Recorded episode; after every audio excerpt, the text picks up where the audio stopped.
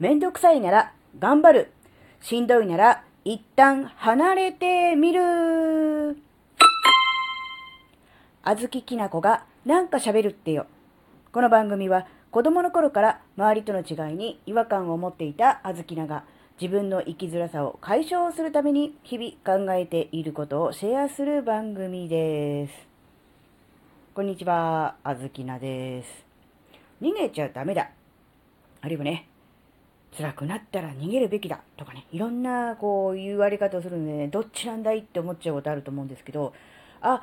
こういうふうな考え方をあらかじめ自分の中に持っておけば、えー、そんなに悩まずに自分のね、本心に従って行動できるんじゃないかなって思ったことがあったので、今回はその話をシェアしたいと思います。で、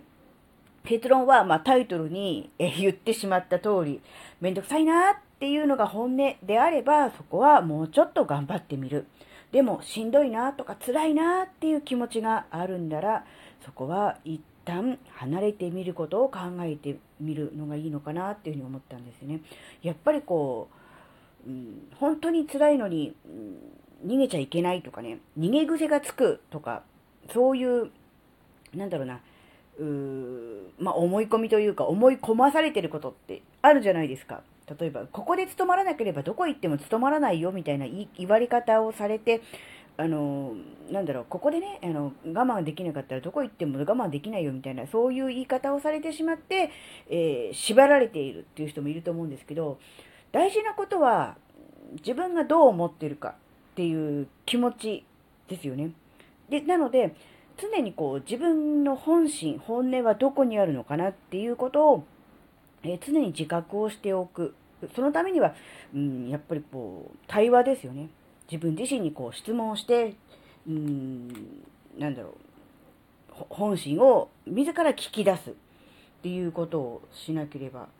そういうふうにはできないのかなって思うんですね。自分の本心と、うん、向き合う、そして問いかけるということが必要かなと思うんですけど、その結果、やっぱり、なんかめんどくさいんだよねとか、やりたくないなっていうのの本音がめんどくさいっていうんであれば、もうそこは、あの、甘やかすことになってしまうと思うので、もうそこはもう自分自身でね、えー、そこはもう、うん、めんくさいんだったら、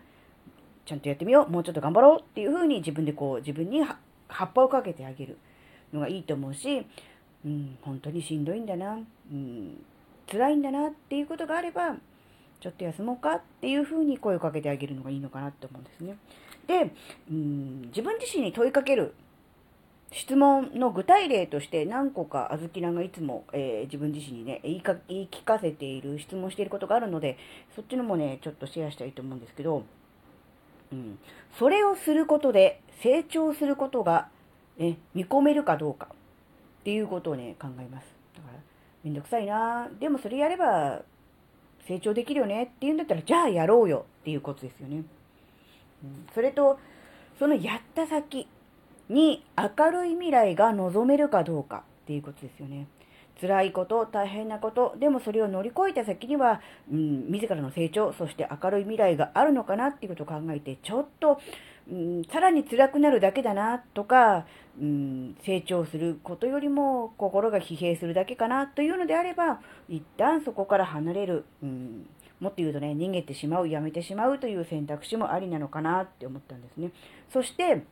何よりも大事なことは、それをやっている時、あるいはやり遂げた時に、そんな自分のことを好きでいられるかどうかっていうことですね。頑張った。えー、辛いな、大変だなと思ったけど逃げずに向き合って頑張った。で、自分自身に対して誇りが持てるようなことが考えられるのであれば、そこは頑張ってみた方がいい。だけど、何かこう、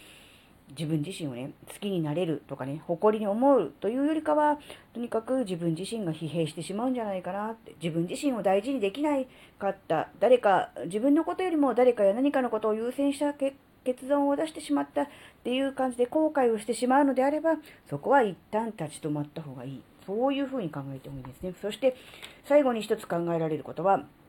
憧れのあの人ならばどのような決断をするのかなということです。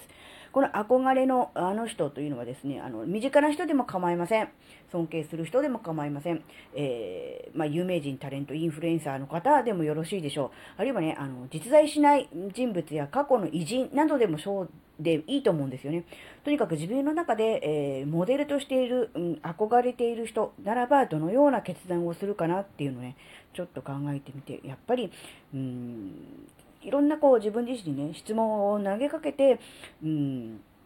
出た答えが、うん、めんどくさいからやりたくない、うん、っていう、そっちの方なのか、本当に、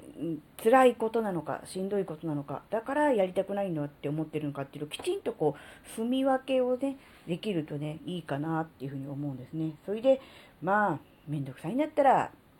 頑張ってみるっていうのをね、えー、自らこう、まあ、なんでしょう、腰を、重い腰を上げるみたいな感じでね、やればいいと思うんですけどね、本当にもう、無理だと。うん、先に明るい未来も見通せないし、成長なんかも望めないと。うん、いう場合はね、もう本当に、うん、一旦立ち止まって、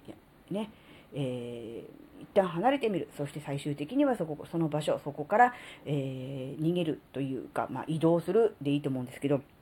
っていうこともね、考えた方がいいのかなって思ったんです。だから、何でも、その時その時に応じて、えー、もちろん考えるっていうのも、その場その場で考えていくっていうのはもちろん大事なんですが、やっぱこう、自分軸のある人っていうのは、あらかじめ、えーどういう指針で、どういう考え方にのっとって、えー、自分は行動するんだっていう行動原則みたいなものがあらかじめあるんだと思うんです。それはどういう原則であれ、他人から非難をされたり評価されることではないと思うんですね。本人がいいと思ってるんだから、その通りに行動すればいいんですよ。例えば、うん何が何でもこう、お金が稼げる方を選ぶというのであれば、多少、あの、炎上しそうな決断、非難されそうな決断だったとしても、自分自身の指針が、えー、お金を第一優先に考えるという選択肢などあれば、それはそういう選択でいいと思うんですね。その通り、やっぱりこう、自分の中で、うん、優先順位といえば優先順位ですが、やっぱりこう、物事をね、判断するときの基準となるものを持っておくというのがね、非常にね、いいんじゃないかなっていうふうに思ったんですね。そうすることで、まあ、それは、まあ、言葉を変えれば自分軸ということになるのでしょうが、決断自体も早くなるし、あまりこう、悩まずに済むと思うんですね。あらかじめこう、自分たちはこの方針で行くんだというものがある組織とない組織では、えー突発的な何かトラブルとか、こう、重大な何かこう、すぐに判断しなきゃならないような案件が出た時の、やっぱりこう、意思決定のスピードと、その、なんだろう、まとまりみたいなものもやっぱ違うじゃないですか。と思った時に、それを組織だけじゃなくて自分自身の中に置き換えてやってみるっていうのがね、すごくいいのかなっていうふうに思ったっていう話ですね。なので、まあ、やりたくないには2種類あるっていうのは以前話しましたが、その中でも、自分の中でやりたくない原因がめんどくさいであれば、もうそこは頑張ってやってみましょう。しんどくて辛いなっていう感じでやりたくないっていうのであれば、そこは一旦離れてみる。そのまましんどいまま続けてしまうとね、もっとね、うん、なんだろう、心が疲弊してくると、より、うん、客観的で、うん、まあ、正確なというか、そういう判断がね、だんだんできなくなってくるんですよね。なので、えーある程度、うん、客観的な判断が、えできるうちに、うん、自分自身の、ね、行動の指針みたいなものはね、決めておいた方がいいのかなっていう、そういうお話でした。はい、えー、今回のお話があなたの生きづらさ解消のヒントになればとっても嬉しいです。最後までお聴きいただきありがとうございました。それではまた次回お会いしましょう。じゃあ、またねー。